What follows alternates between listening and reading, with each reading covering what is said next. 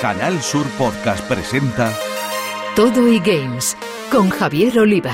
Bienvenidos, apasionados gamers. Arrancamos Todo y Games, ya sabéis, un contenido exclusivo en podcast de Canal Sur Radio en el que abordamos toda la actualidad de los eSports y los videojuegos en general con una especial atención a lo que se juega en Andalucía. Lo hacemos con dos de los mayores expertos en la materia que tenemos en nuestra tierra, son José Manuel Fernández Speedy y Jesús Relenque Pella. Compañeros, amigos y especialistas, un placer teneros de nuevo en Todo Games. Con muchas ganas de contar cositas, Javier. Buenas, compañero.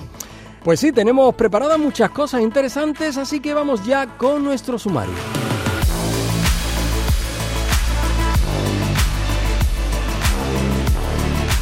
Giants Innovation Hub es la nueva idea del Gran Club de eSport andaluz, que ha lanzado esta iniciativa para incubar e invertir en proyectos tecnológicos relacionados con el gaming, como nos va a contar su socio director, el malagueño Álvaro Villacorta.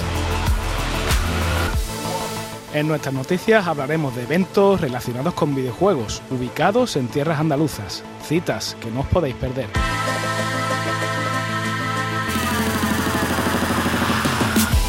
Nos visita un grande del actual ecosistema del videojuego andaluz, el sevillano Pedro Silva, veterano programador en compañías como Genera o su heredera indie, Viva Games, que ha lanzado su propio videojuego, Fur Squadron. Acabaremos el programa, como es habitual, echando unas partiditas, esta vez al recordado Super Mario World, que nos da pie al estreno hace unas semanas de la película Super Mario Bros., de la que también os hablaremos porque es una cita ineludible para todos los fans del carismático fontanero de origen italiano.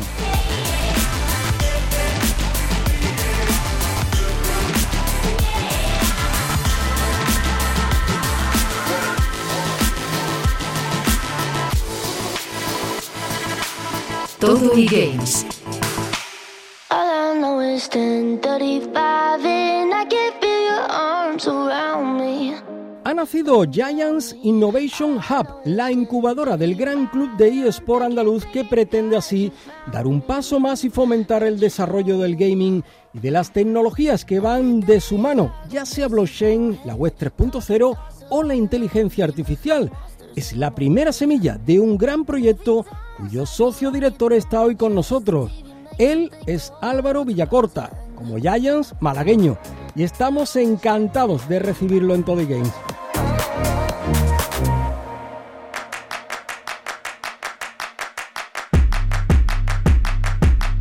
Álvaro, ¿qué tal? Muy buenas, bienvenido. Hola, buenas tardes. Muchas gracias por tenerme aquí. Un placer. Oye, antes de conocer mil y un detalles de ese Giants Innovation Hub, queremos que nos cuentes eh, sobre tu destacada trayectoria porque yo creo que así vamos a entender mejor el origen de este proyecto de Giants. Muy bien. Bueno, yo empecé, yo soy realmente arquitecto, ¿eh? Y empecé siendo arquitecto, lo que pasa que ya hace 15 años me pasé al lado oscuro del emprendimiento y tuve la suerte de, de crear una startup hace pues eso, casi 15 años y así empecé mi andadura en el mundo tecnológico cuando todavía pues bueno tampoco la empresa tecnológica o, o lo que era incluso el término startup pues era Mm. muy no estaba muy de moda sí. en España no sí sí sí entonces tras cinco años dirigiéndola la empresa fue adquirida por un grupo alemán Rocket Internet y, bueno pues lo montamos más a nivel global y demás y pude aprender mucho de cómo funciona el mundo startup pues ya pues más a nivel global y a gran escala con financiación etcétera a partir de ahí, pues, bueno, fue un poco una explosión, de cosas porque pude invertir a nivel personal en muchas startups, involucrarme con, con una incubadora que, es Demium y, poder ayudar a muchos emprendedores por Europa. Y, y luego, bueno, pues llegar a lanzar un fondo de capital riesgo invertir en más de 140 startups, siendo el, el venture capital más activo de Europa en 2021 y bueno, pues continuar la carrera el mundo de empresas tecnológicas. Yo llevo siete años muy involucrado en pues en el mundo cripto, blockchain y ahora bueno, ahora ya se conoce más como Web3 y, y bueno, pues viniendo de una de una parte como más generalista, un fondo muy generalista que invertimos en todo tipo de sectores, pues bueno, yo al final tengo claro que hay dos tecnologías que, que para mi entender pues van a tener un impacto, están teniendo ya en la sociedad muy fuerte, la inteligencia artificial y, y lo que viene de blockchain, web 3, etcétera. Y, y, si creo que ahí es donde está la oportunidad, pues digo, oye, pues me voy a dedicar a esto exclusivamente, ¿no? Entonces surgió la oportunidad con Giants, que ellos, como sabéis, están en la industria gaming y más concretamente en la parte de los esports, que ven que su industria pues está cambiando también, no solo Internet, sino que su industria también pues susceptible de cambios. Y iniciaron esta chispa de decir, oye, vamos a montar algo de innovación, creemos que inteligencia artificial y blockchain tienen algo que, que hacer aquí, y pues nos juntamos con Tomás Gasset como inversor, y, ha sido un poco el germen de esto, ¿no? Al final yo veo la industria del gaming como un eh, canalizador brutal, al final para que tecnologías como blockchain lleguen a la sociedad, creo, y es nuestra tesis, que la industria del videojuego pues tiene mucho que decir y va a ser una de las grandes industrias que va a ayudar a, a embarcar a millones de personas y a que, bueno, se familiaricen con con el nuevo Internet y con los mm. nuevos hábitos que vienen del uso de la tecnología que estamos mencionando. Sin duda.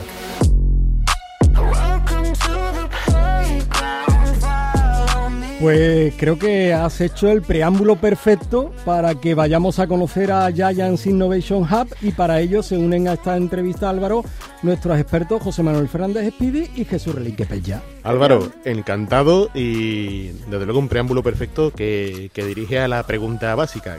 ¿Qué es Giants Innovation Hub? Muy bien, muchas gracias. Pues mira, Giants Innovation Hub lo definimos como un espacio de innovación que concretamente se especializa en aquellos emprendedores y startups que estén dispuestos a transformar la industria del videojuego y que estén construyendo pues las bases de lo que es el Internet que viene, que se conoce como Web3. Internet ha sufrido una evolución desde el principio que era más sencillo, más estático, solo lectura. Luego empezamos a participar todos generando contenido eh, con las redes sociales, los móviles, y ahora entendemos que está en un momento clave y va hacia otro sitio Internet. Pues en Yaya Innovation Hub queremos estar presente ahí la aplicación de blockchain, especialmente inteligencia artificial, en el Internet que viene. Bueno, Álvaro, en, en, cuanto a los programas que tenéis previsto desarrollar, que en principio serían tres, bueno, nos gustaría que nos hablaras un poco de, de cada uno de ellos. Sabemos que vuestro objetivo, bueno, es ambicioso, ¿no? Porque queréis alcanzar eh, hasta los 50 millones de euros en, 40 startups, las cuales recibirían, bueno, pues cantidades desde 100.000 euros hasta incluso 3 millones cada una, ¿no? Un, objetivo tirando por lo harto, vamos a decirlo así, ¿no? Sí, sí, nosotros tenemos pensado tres productos, que es con la idea de colaborar, invertir y hacer crecer startups, porque al mm. final es un poco las necesidades que vemos en el mercado. Nosotros, como te decía, nos vamos a especializar en ese entorno que estamos comentando, y tenemos un primer producto que es el eSport Lab, que este es un producto de colaboración, de partnership con startups. Ahí en ese digamos que no invertimos, sino que somos más o clientes o colaboradores de las startups y básicamente son aquellas en las que estén haciendo algún software eh, que tenga impacto en la industria de los gaming, especialmente de los esports.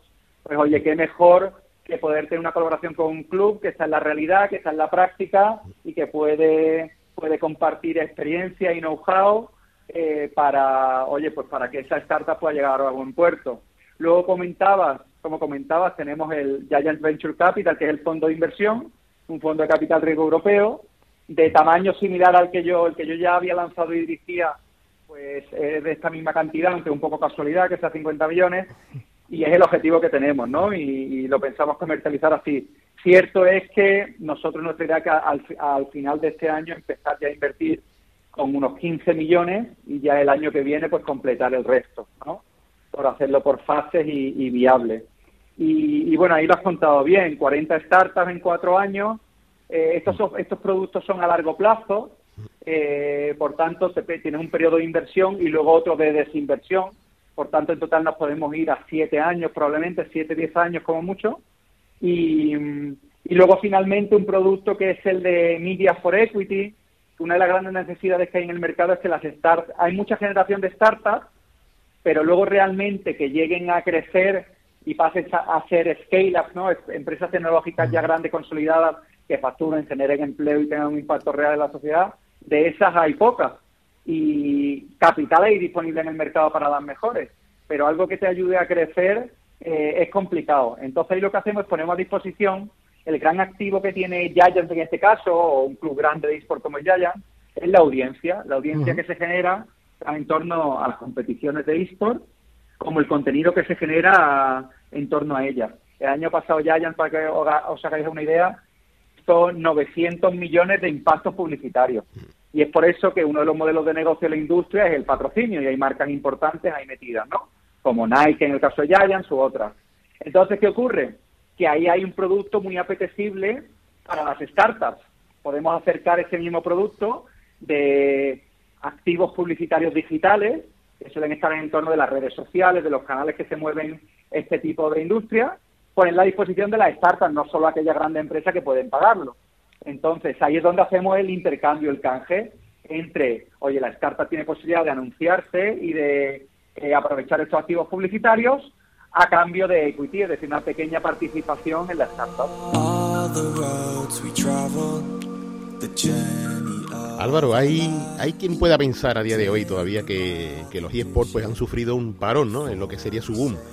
Pero está claro que a poco que contemplase tu trayectoria, o sea, yo pienso que, has estado al frente del fondo de inversión más activo del sur de Europa en el dificilísimo 2021, todo hay que decirlo, y que tú has decidido encabezar esta iniciativa, ¿no? Y por eso me gustaría preguntarte que, qué potencial a corto y medio plazo ves que tienen los eSports y el gaming en general como para que te involucraras ¿no? en este Giant Innovation Hub? Sí, yo creo que ya de por sí, o sea, las bases están que el gaming, hablando en general del gaming y ahora de eSports en concreto, es una industria pues que ya ha demostrado, eh, bueno, es mayor que el cine y la música de forma combinada, lo cual para alguien de fuera es un poco como difícil incluso de digerir el tamaño que tiene.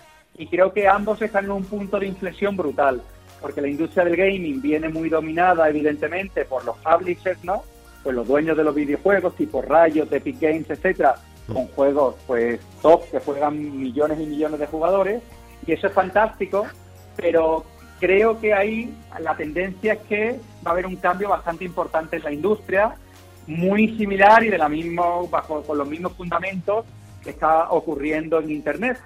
Y eso hablando del gaming, ¿no? Y si queréis luego podemos entrar en detalles. En los esports, lo mismo. El esports ha sido un negocio innovador, pero en cuanto a modelo de negocio, tremendamente tradicional, porque vivían de los patrocinios. Lo cual es, o sea, muy patrocinio dependiente de esas empresas que llegan y sponsorizan, ¿no? Entonces, el recorrido em, era muy limitado, en mi opinión. Y ahora justo está cambiando la industria con las ligas franquiciadas que están saliendo, como puedes ver en juegos como el League of Legends o Valorant. Oye, pues se crean ligas más tipo a lo que se puede entender como la NBA, ¿no? El baloncesto americano. Sí. Y, ahí ya el modelo de negocio cambia porque el publisher, que es el dueño de la liga, ya comparte ingresos con los clubes. Por tanto, ya no es solo el patrocinio individual, sino que ya participa en una liga que reparte beneficios, hay venta de activos digitales.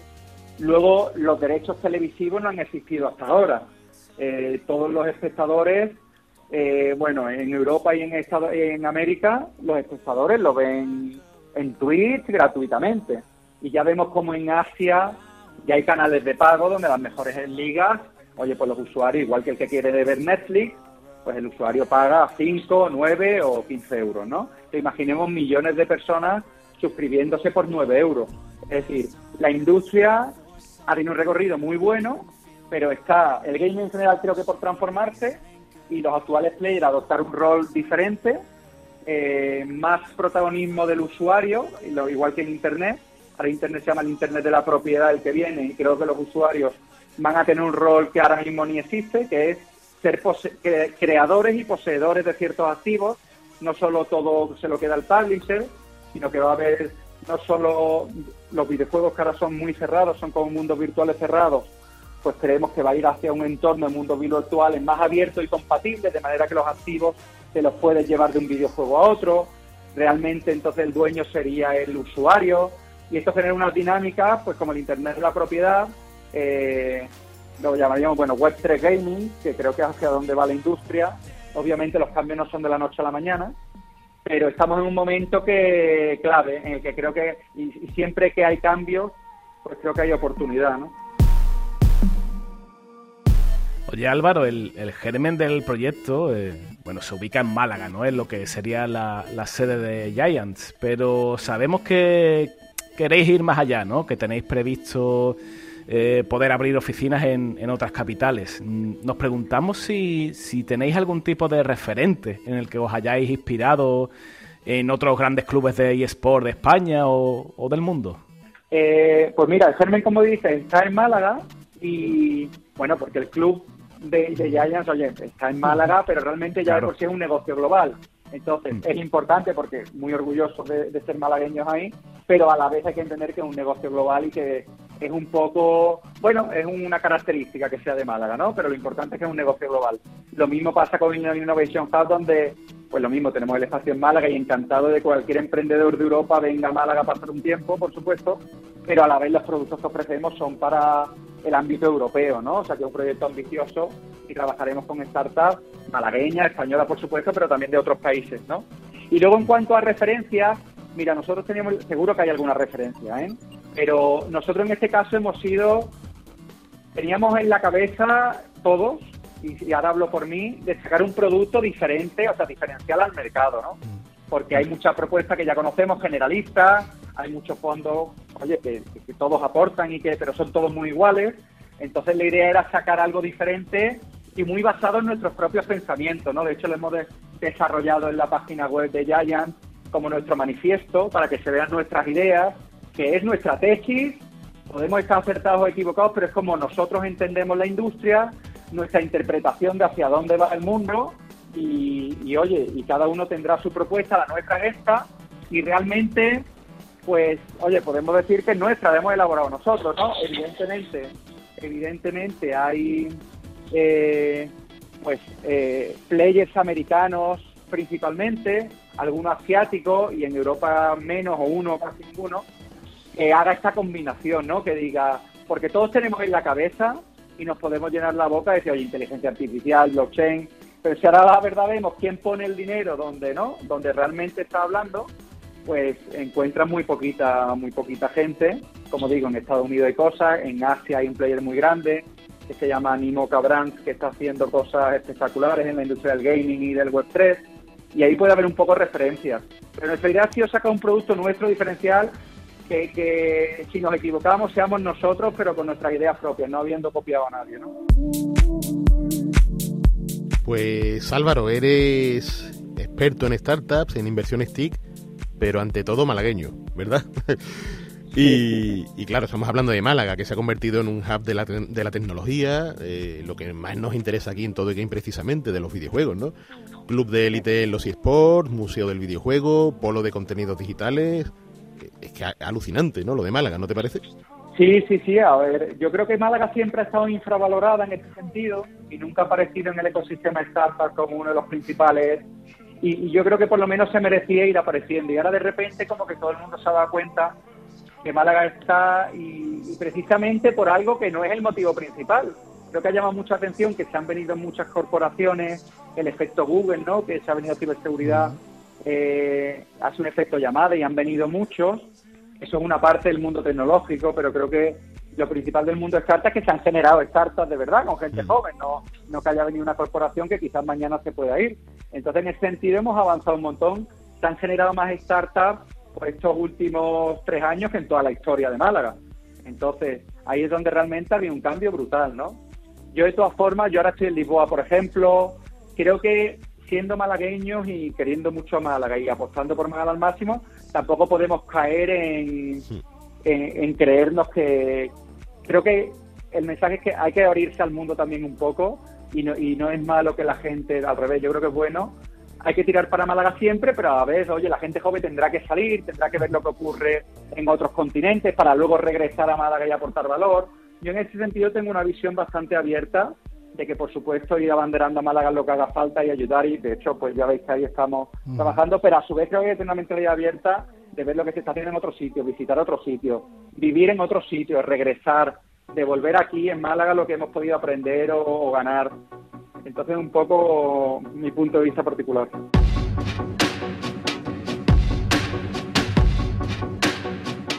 Bueno, llegando al final, eh, te queremos preguntar, Álvaro, eh, si alguien eh, que nos esté escuchando ahora mismo está interesado en participar en Giants Innovation Hub, eh, ¿qué tiene que hacer y, bueno, y qué, vais a valorar a la hora de seleccionar los proyectos futuros para la plataforma? Sí.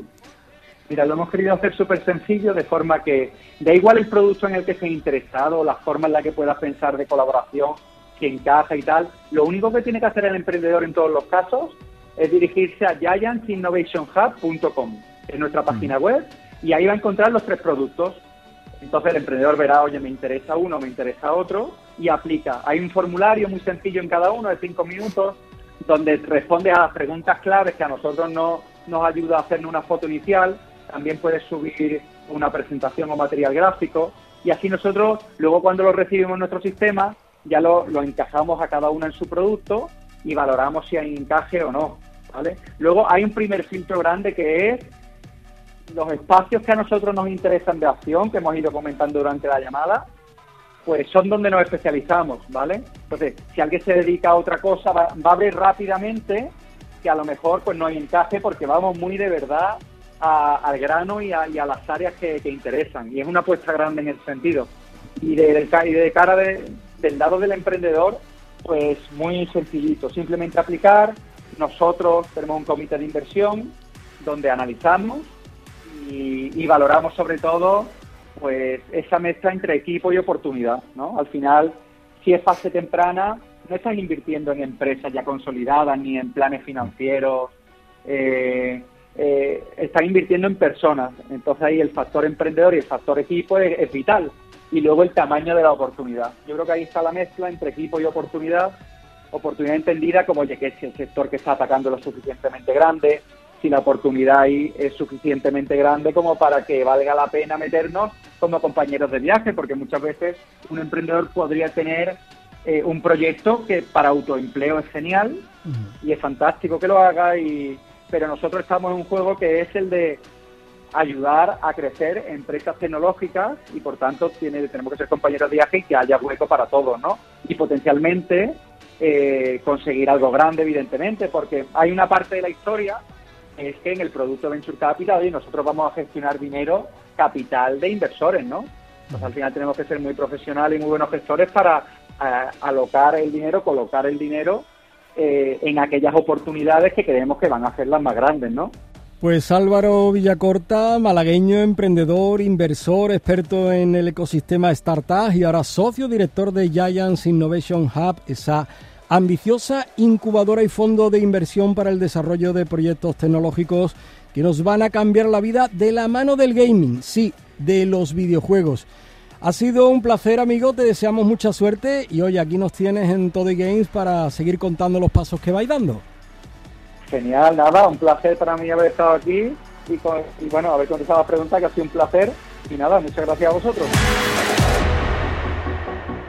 En Canal Sur Podcast todo y Games con Javier Oliva.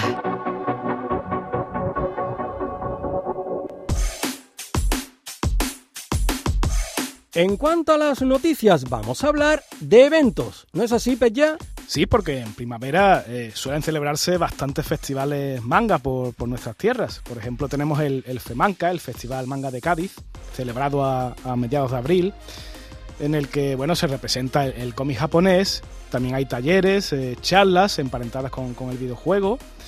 Y bueno, dentro de estas charlas hay una charla muy, muy particular que, está relacionada con, el tema de los misterios del videojuego y que como habréis adivinado, bueno, pues corrió a mi cargo, ¿no? Pero más allá de ese pequeño detalle, eh, la verdad es que, está bien resaltar esta mezcla ¿no? de, pasiones que, se generan en este tipo de eventos, tanto en el de Cádiz, por ejemplo, como en el Salón Manga de Chiclana, programado para celebrarse eh, los días 29 y 30 del mes de abril en el centro box de la ciudad chiclanera.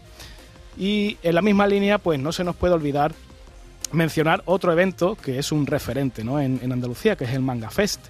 Manga Fest, celebrado anualmente en Sevilla y que hemos sabido que va a preparar un desembarco en, una nueva sede, en, en este caso en Jerez de la Frontera, los días 7 y 8 de octubre de 2023 en el recinto ferial de, IFECA, de la mano de BWG, Andalucía Game y nuestros amigos de, de Running y con la cobertura de, Grupo Publicaciones del Sur. Eh, bueno, una celebración que ya sabemos que reúne a mucha gente, dicen, eh, según eh, la organización, más de 100.000 personas en, en, otros años y que seguramente en Jerez, pues bueno, pues será otro gran éxito. Pues pasamos de evento a evento y vamos ahora a uno mucho más especial y legendario. Eh, bueno, mucho más especial, especial no porque lo de nuestra tierra siempre va a ser más especial, ¿no? Claro, claro. Pero legendario porque, bueno, el E3, que, que llevamos muchos, muchísimos años no siendo pues el referente en torno a los videojuegos que se avecinan, esa, esos grandes anuncios, ¿no? Eh, en fin, es como la gran feria del videojuego y que se puede decir que no atraviesa su mejor momento, ya que, bueno, en programas pasados hablamos de que muchas de las compañías que estaban eh, siempre como, digamos, bandera, siendo bandera de, este evento, pues estaban pegándose la espantada de cara a no acudir, ¿no? Al, al Electro Entertainment Expo, ¿no? Este E3. Y claro, los augurios no eran nada buenos y de hecho, pues hace poco saltó la noticia de que el E3 de este año, de 2023, pues ha sido cancelado. El evento estaba destinado a convertirse en el primer encuentro presencial por fin desde 2019. Eh, ya sabéis, con el tema del COVID y todo eso, pues hubo hizo estragos ¿no? con este tipo de, de, de ferias. Y iba a llevarse a cabo entre el 13 y el 16 de junio en Las Vegas, en Estados Unidos, y su realización, por desgracia, pues eh, había sido puesta en duda ¿no? entre la comunidad después de toda esa larga lista de ausencias entre las que iba cayendo empresas como Microsoft, Nintendo y en última instancia Ubisoft, que está claro que algo se olerían, ¿no? Y claro, fue a finales de marzo cuando los rumores de una posible cancelación comenzaron ya a hacerse estridentes, a tomar forma, tanto que ocurrió lo, ine lo inevitable. La Entertainment Software Association, la ESA, ¿no? Eh, como dice, decimos aquí en Andalucía, ESA, ¿no? ESA anunció pues, a través de su cuenta de Twitter que el evento de este año pues finalmente no se, no, no, no se llevará a cabo. Tal como la entidad organizadora indicaba en su mensaje, no habrán actividades ni online ni presenciales. Nada de nada. El esperado E3 del 2023 desaparece sin dejar rastro y la verdad su futuro aparece como muy, muy negro, muy negro. Una lástima que, por cierto, aprovechó el mismo día que se anunció la cancelación eh, el bueno y un poco oportunista de, de Geoff Keighley, el responsable de los Game Awards, anunció el gran evento del videojuego de verano, o sea, un evento suyo para, digamos, pues dice, oye, no hay E3, pues yo monto algo aquí. Y aprovechó la tesitura y... Pero bueno, algo tendremos, ¿no? Al fin y al cabo, pues estará bien verlo. Un pájaro, ¿eh? El Miley este. Sabe mucho, sabe mucho.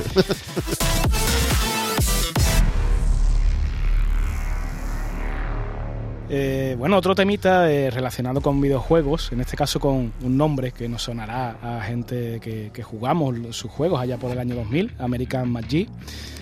American Magic, que hizo o diseñó el juego de Alicia en el País de las Maravillas, pasado por el filtro siniestro, ¿no? que, que también le quedó, ¿no? American Magic Alive se llamaba bueno, llevaba su nombre en el propio título porque el tío era un poco, no sé, yo creo que egocéntrico, ¿no? Pero sí es verdad que era su, su seña de identidad, ¿no? Un, hombre que ya había trabajado en, bueno, pues en títulos con, con tanta solera como Doom o, o, Quake, ¿no?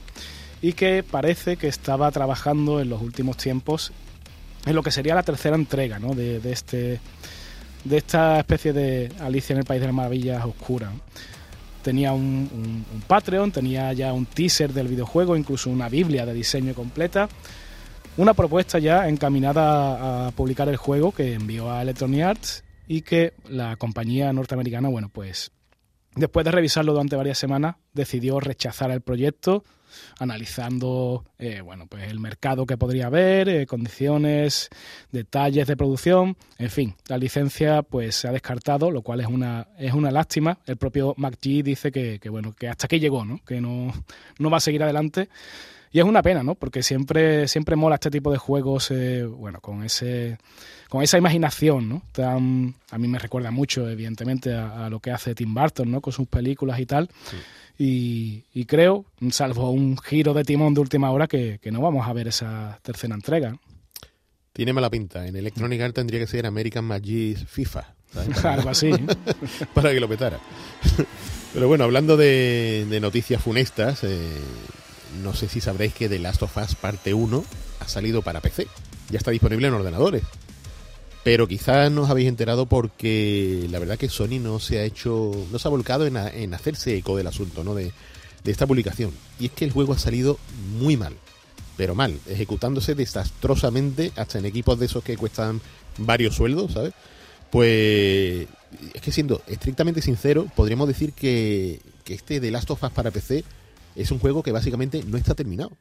En apariencia dista de estarlo, a pesar de que haya recibido varios parches. Y claro, no, no se comprende qué ha podido pasar aquí, ¿no? Más aún después de los excelentes ports que han recibido los usuarios de PC de juegos como, como el Spider-Man, el God of War, el Days Gone.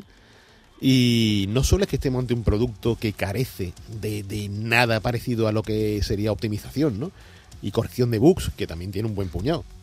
Sino que el principal problema es que, aunque se puede decir que de la sofa funciona, esto con muchas comillas ahí en negrita, los requisitos de hardware que tiene son absurdamente altos. Eh, cualquiera diría que esto se ha hecho con el fin de que los usuarios de, PC pues digan, ostras, pues mejor me compro una Play 5, ¿no? Que como única opción viable para jugar a, ciertos títulos.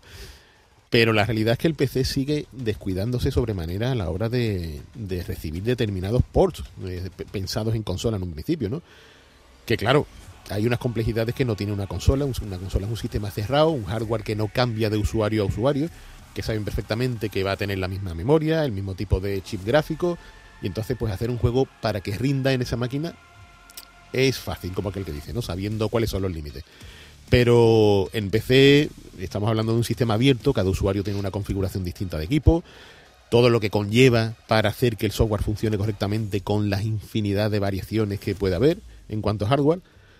Y, claro, hablamos de que en este caso particular creemos que es algo que se podría haber solventado porque de las sofas parte 1 es un desarrollo con unos valores de producción muy altos.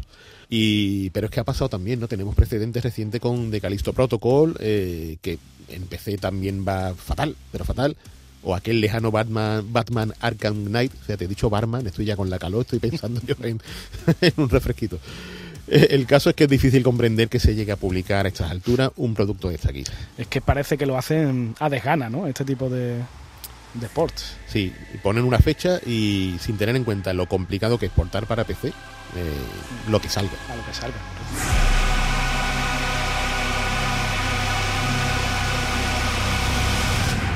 Todo y Games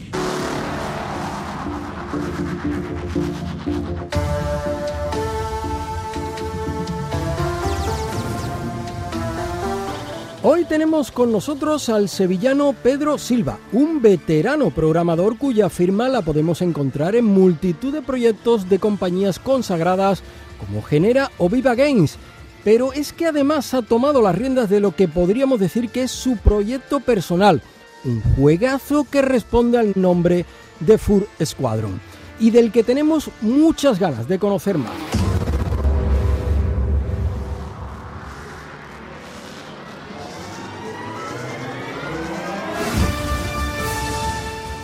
Pedro, ¿qué tal? Bienvenido a Todo Games.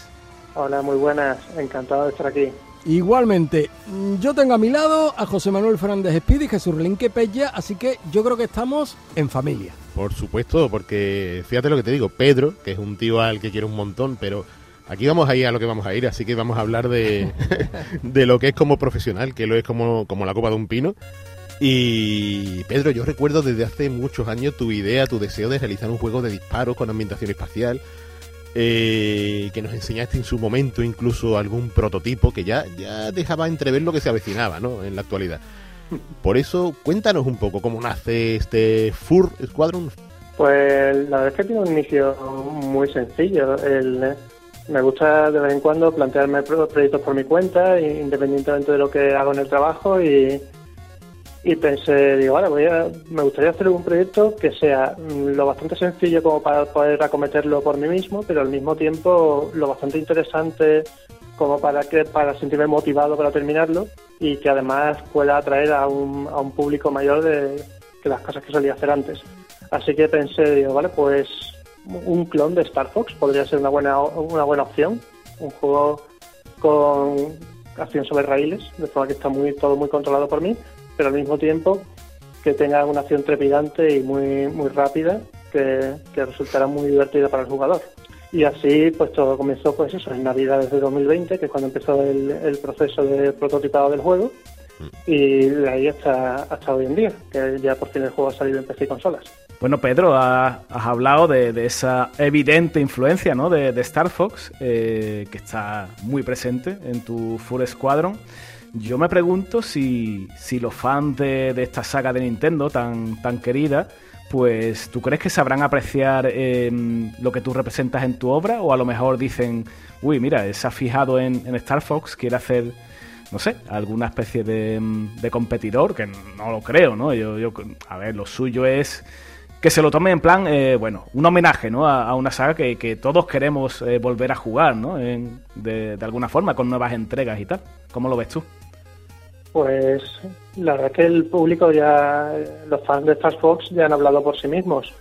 Mm. El, el, juego ha recibido, ha sido recibido muy calurosamente por los fans de Star Fox eh, gente que está muy, muy agradecida de ver un juego de ese tipo, porque ya hace 10 años del, del, lanzamiento de Star Fox Zero, que fue el último que hizo Nintendo, mm. y sí. esta gente ya pues prácticamente dan por muerta la saga. Ya no, no confían, muchos no confían en que Nintendo siga haciendo Star Fox.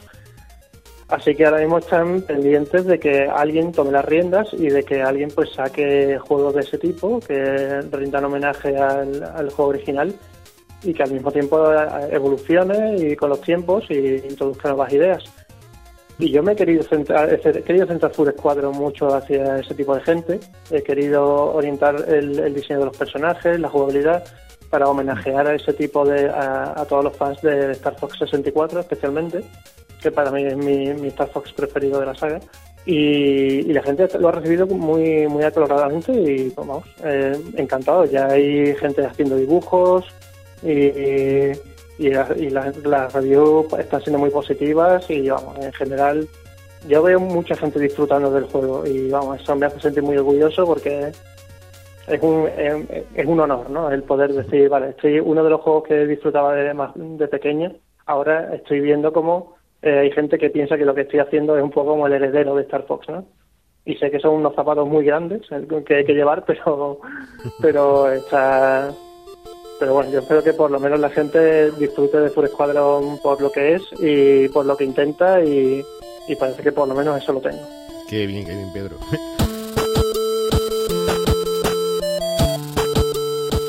pues Full Squadron aparece en PC eh, a través de la plataforma Steam y por el momento en consolas en Nintendo Switch. Y me gustaría que me contaras cómo ha sido la aventura de trasladar esta ópera prima de Raptor Club Games a la consola de Nintendo. Pues la verdad es que me gustaría poder decirte algo así muy emocionante, algo muy interesante al respecto, pero la verdad es que no hay mucho que contar realmente. O sea, no fue un proceso bastante rápido, no creo que tardé apenas un, un mes, mes y medio. El juego ya venía muy bien optimizado porque las primeras versiones de Full Squadron salieron en Navidad en móviles, tanto en Android como en, en App Store. Y, y ya el juego venía bastante bien adaptado a funcionar en una plataforma móvil. Así que el, el, paso fue bastante sencillo, bastante rápido. Y bueno, en fin, esa es la cual de Nintendo y, y, poco más, la verdad. El, muy, muy satisfecho con el proceso y, y la, la versión de Switch está funcionando muy, muy bien. Se nota que todos los fans de Star Fox están ahí y, y vamos, está teniendo un recibimiento estupendo. Así que sí, muy satisfecho con el paso a, a Switch. Es la primera vez que publico un juego mío propio, personal, en una consola y encima en Nintendo es que al final que históricamente y, y por el peso que tiene en nuestras vidas pues como que tiene una relevancia especial hmm. y, y, la verdad es que estoy muy muy contento con la experiencia y vamos deseando repetir Oye Pedro, el tema este de, bueno, que está implícito en el, en el título, ¿no? El fur, eh, furry, lo, la, la, la, corriente, ¿no? Que, que está ahora bastante de moda, ¿no? De, de los personajes antropomórficos o, o, peludos, ¿no? Que ese peludo sería un poco la, la traducción literal, ¿no? De, los, los furros, de, los furros. de esto, ¿no? El tema, el tema furro, ¿no? Eh, bueno, pues a ver, eh, realmente pensándolo bien, cuando salió el primer Star Fox, que hace ya bastante tiempo, ¿no? Eh, este, esta, digamos, dialéctica, ¿no? De, de la corriente de, de, furries y tal no existía, pero, pero bueno, ahí está, ¿no? Todavía el, el encanto, entiendo, ¿no? De, de personajes de, de, este tipo. Sí, bueno, de hecho, vamos, no es un, no es un asunto que, con el que estuviese muy relacionado antes. No, mm. en fin, al, al final, hablando con artistas y tal, pues más o menos me, me enteraba un poco de cómo iba eso, pero tampoco estaba yo muy, muy al tanto. Eh, ahora un poquito más porque es una cosa que la, no lo había pensado hasta, hasta hace poco, pero Es cierto que en, en, parte Star Fox ha sido un cierto germen o ha sido una de las bases fundacionales del movimiento furry, tal y como Tal, y como lo vemos hoy en día, porque al final son personajes peludos y tal que, que, digamos que han, marcado la vida de, mucha gente y, hay un punto hay un punto de unión ¿no? entre ambos fandoms, entre el de Star Fox y el de el mundo furry. Y, la verdad es que ahora mismo la, recepción que estoy teniendo es muy buena tanto por la gente del mundo de los fans de Star Fox como por los furries. Y, me, sorprende un montón, la verdad, viendo, no contaba con ello realmente, pero sí, eh, han tenido una recepción muy fuerte por, esta gente y, y, los encuentro comentando mucho por Twitter y comentando mucho en Reddit acerca del juego y oye, pues oye, un placer, ¿no? Gente con la que no contaba y de repente están ahí dándolo todo y, y muy, muy consagrados con el tema. Así que nada, yo, yo contento, ¿no? De, de poder darles algo que les mola.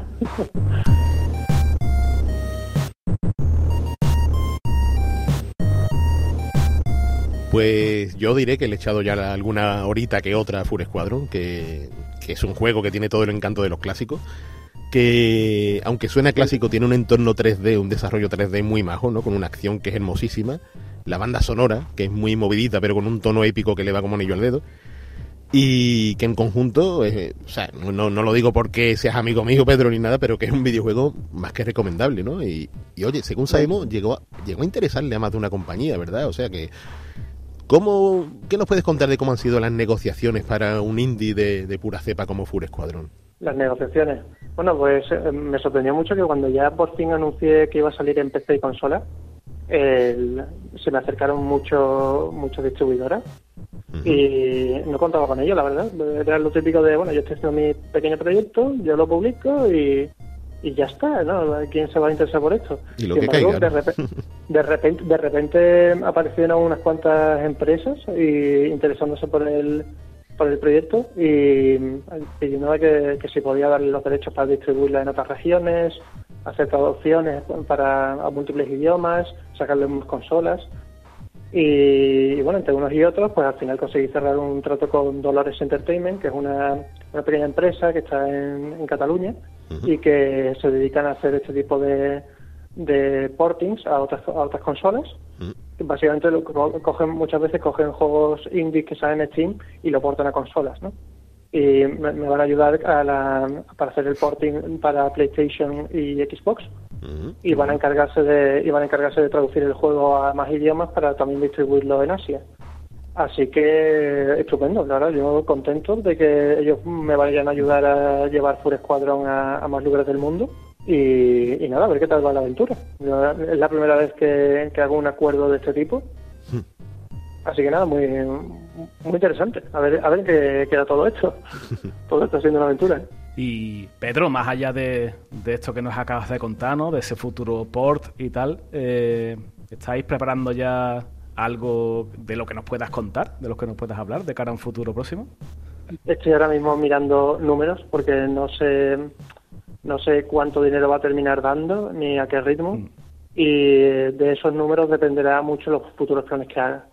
Si va muy bien, me encanta. En un mundo ideal, en el que todo fuese estupendamente y diera mucho dinero y tal, me encantaría poder hacer una segunda parte con mucho más avanzada, mucho más contenido, mundos más grandes, más un poco en la línea de lo que vimos en Star Fox 64. Eso me mm. encantaría. Otra cosa es que vaya a ser posible. Entonces, que seguir atento a los números, ver su evolución, pero vamos, en el futuro cercano sí que te puedo decir que está, voy a intentar llevarlo a más, a más tiendas, no solamente a Steam, sino a, a otras otras tiendas en PC. Y, y la parte de Dolores, que va a ser PlayStation, Xbox y, regiones asiáticas.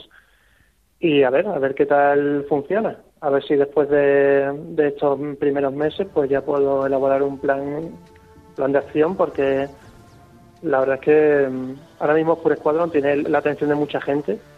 Hay muchas personas que están deseando tener más contenido.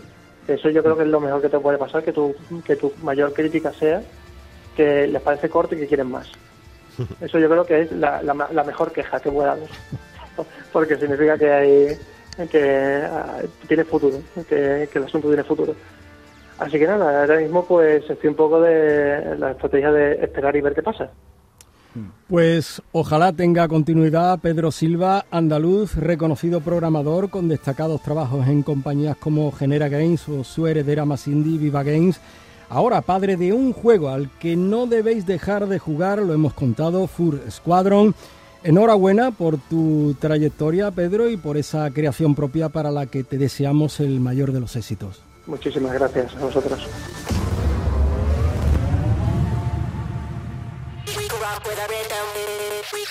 Todo y Games.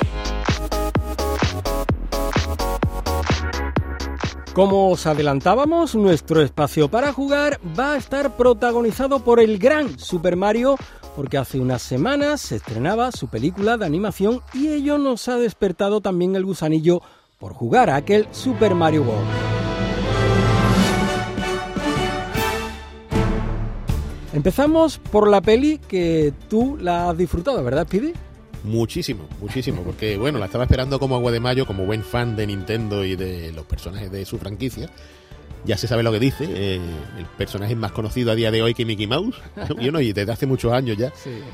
Y la verdad que la película, o sea, yo iba un poco así como a ver qué me encuentro, ¿no? Porque me estoy encontrando con, con muchas críticas al respecto de que hablan precisamente de que es una peli muy infantil, que es una peli que no profundiza nada en los personajes, que no, no termina de, de ser seria, ¿no? Con, con tantos iconos, ¿no? De la compañía, ¿no? Iconos que al fin y al cabo son iconos de un sector, que es el del videojuego, que ya se sabe que produce más que el cine, etcétera, etcétera, etcétera. Y, y en fin, es el icono de los iconos, vamos a, a dejarlo así, ¿no? Pero lo cierto y verdad es que yo me lo he pasado de miedo. O sea, yo me he divertido, yo soy un niño grande en muchos sentidos y ahí he vuelto a ser un niño. Me he reído muchísimo, ¿no? Con una... eh, la, la animación, ¿no? Deliciosa, ¿no? La expresividad de los personajes. Eh, el punto de pensar de, de que estamos ante una obra producida por el estudio Illumination, que son los de los Minions, eh, que, que ya sabemos que tienen ese punto de humor tan hilar- hilarante, ¿no? Hilarante. Eh, y el factor comedia que potencia la peli continuamente es absoluto, ¿no? Pero claro, es una comedia muy basada en el gag quizás un poco tonto de las caídas, de, de golpes infantiles, pero ahí estaba yo riéndome, ¿sabes? O sea, y es que eh, comprendo, comprendo que a lo mejor, que es lo que te pasó a ti, Javi, que, que viste como un, un exceso de inmadurez en la película, ¿verdad? Bueno, es todo el universo Super Mario. Eso es, lo, es- eso es lo mejor que tiene la película porque es el universo Super Mario y el fan fan pues disfruta, ¿no? Solo con eso ya disfruta. Si quieres dar un paso más, entonces ¿dónde flaquea? ¿no? Entonces, claro, se queda una película para niños, eh, para disfrutones de, de todos sus elementos, todo el paisaje y, y todo lo que es Super Mario, ¿no? Entonces, lo disfrutas al punto de que es Mario y aquí no hay ni trampa ni cartón. Y si vas con alguna expectativa más, si te quedas un poco corto, ¿no? Pero oye, Sí. los niños y los no tan niños, como en tu Los no caso, tan lo disfrutan. Esto, yo me percaté porque en el público veía adolescentes y veinteañeros que llevaban sus peluches de Mario y sus peluches bueno. de Bowser en la película. Bueno, yo iba, yo iba con dos niñas que iban con su gorra, con su camiseta Claro. diseñadas por ella, o sea, era friquilandia Como total, debe ¿no? ser, como como debe ser, ¿no? Para ir a ver a, a- a Mario. Y sí, disfrutaron mucho, sí. Lo- la- Es las que- peques disfrutaron mucho. Es lo que consigue la película. Consigue que, que muchos de nosotros de alguna manera pues nos volvamos como eso, ¿no? Como, como aquel niño que volvía a disfrutar de Sí, ese sí, Mario por primera vez y tal. Y, y es que realmente, como tú has dicho, adapta el universo de Mario fabulosamente. Mm. Está llena de guiños, de esos que a lo mejor ya hasta el Nintendero más, más, más acérrimo es capaz de perderse. Hay guiños de esto de, "Ostras, que me he perdido en la pared que, que, que- que está el Punch Out aquí, ¿no? O, o el, el Gureken Crew, ¿no? Este personaje. Mm. Eh, es genial que la voz del padre de Mario, por ejemplo, la pone Charles Martinet, que es el que le pone la voz a Mario Ajá. en, en los videojuegos, ¿no? Y, y para mí los gags, o sea, yo, yo me acuerdo de ese gag de nada más empieza en la película porque Mario y Luigi empiezan en el mundo real, en Sí, Brooklyn, ¿eh? sí, sí, sí. y son fontaneros con ese, ese rap de Mario que es el de la serie antigua de los 80, maravilloso. Qué grande. Y, y el gag que tienen arreglando ese cuarto de baño con ese perro que se enfada con ellos. O sea, yo, yo estaba allí tronchado. O sea, yo me, me lo pasé genial. Y, y como dice Javi, no es Ciudadano Kane la película. o sea, hay que ir con una mentalidad de, de es una peli para niños. Sí, correcto. Es Totalmente. que, es que Pixar nos tiene muy mal acostumbrados a hacer es. películas eh, eh, em, de animación para niños, pero sobre todo para adultos, ¿no? Sí. Con muchos guiños, con mucha ironía, con, con un doble sentido, con Sí, muchas un cosas, un mensaje, una filosofía. Y claro, cuando vas eh, con esa mentalidad ¿no? que, que, que Pixar no, nos ha metido a los adultos a la hora de ver animación, Sí. pues igual se te queda. Pero si luego en frío lo piensas, está el universo Super Mario y es de lo que se trata, al fin y al Sí, cabo. eso lo clavan. No, no hay mensaje profundo de ninguna manera, pero sí hay una canción maravillosa que dicen Sí. que puede ir a los Oscars. Sí, sí, sí. La sí, canción sí, de sí. Bowser, al estilo Elton John tocando el piano por la princesa Peach, Sí, sí, sí, con, con ese Jack Black, que aquí está, está muy bien doblado al castellano. La peli está muy, muy bien doblada. Sí. Y, y yo la recomiendo. Para mí merece la pena y seguro que después de verla nos ponemos cualquier juego de Mario para viciarnos, ¿no? Como, como bueno, Jesús no la ha visto todavía, pero ahí está con Super Mario World, ¿no? Eh, que- Él jugando todavía, Él ya ir a jugando, verla, sí. ¿no? Estaba pe- eh, escuchando a vosotros, estaba pensando en, en el gran Christopher Nolan dirigiendo a, a Super Mario, con, con varias capas temporales y tal, y, y- y la podría liar, pero no creo que sea lo adecuado. Yo creo que es lo, es lo que tiene que ser, ¿no? Eh, uno va al cine a divertirse en este caso, y que sí, podría tener un mensaje más adulto, no, no dudo, ¿eh? pero si os habéis divertido, yo creo que el objetivo está cumplido, ¿no? Sin duda. Sí. Bueno, Super Mario World, eh, Super Nintendo, eh, salió en el 90 en Japón, un año más tarde aquí en, en Europa. Siempre ha sido mi, mi juego favorito, la verdad, y, y me parecía bien traerlo hoy a, a colación de, de la película de la que habíais hablado. Y, y, vamos, yo juego hoy día, yo qué sé, en la consola virtual, ¿no? De, de- de- de Switch, por ejemplo, o, o me, me cojo la Super Nintendo Mini que salió hace unos años y sigue siendo igual de bueno que, que antes, ¿no? Esos 96 fases largas, fases muy largas, llenas de secretos, con un montón de, de- de cosas que hacer, de, de la capacidad de asombro y de sorpresa que tenía en cada, en cada fase y, y, bueno, yo creo que sigue siendo para mí hoy día el, el mejor plataforma de, de la historia, que ya es decir, ¿no? Estamos hablando de, de una pecha de años que han pasado, ¿no? Y un montón de juegos que han salido desde entonces y yo creo que es insuperable, ¿no? No, no ha sido superado por ninguno de los que le han seguido. Yo Mario. diría que no. Yo diría, a ver, hay muchas opiniones, está claro, pero, pero todo lo, lo redondo que era este juego y, y todas las capacidades que tenía eh, Super Mario y que abría muchos caminos, ¿no? En, en el mapa o en la propia manera de jugar y tal. eh, bueno, o, o a nivel técnico, ¿no? Estamos hablando de un, de un juego que abre, que, que inaugura prácticamente la, la consola, es de los primeros que salen y, y, bueno, la explota a tope con modo 7, con zooms, con, con efectos de, de todo tipo, tanto gráfico como sonoro, ¿no? Que tenía una banda eh, sonora muy buena. En fin, no sé. eh, ya yo creo que, que cada uno puede tener su, su juego favorito de, de Mario. A ver, si nos vamos a las nuevas generaciones, pues entiendo que a lo mejor el, el Odyssey o Galaxy, por ejemplo, sean lo- los más favoritos, ¿no? Los, los preferidos entre el público. Pero yo creo que, nunca es tarde, ¿no? Para, disfrutar de este Super Mario World, de esta obra maestra. Y tenemos muchos muchos métodos, ¿no? Para, probarlo, los que he comentado, ¿no? Ya sea a través de, consola virtual o de, Super Nintendo Mini. Totalmente recomendable.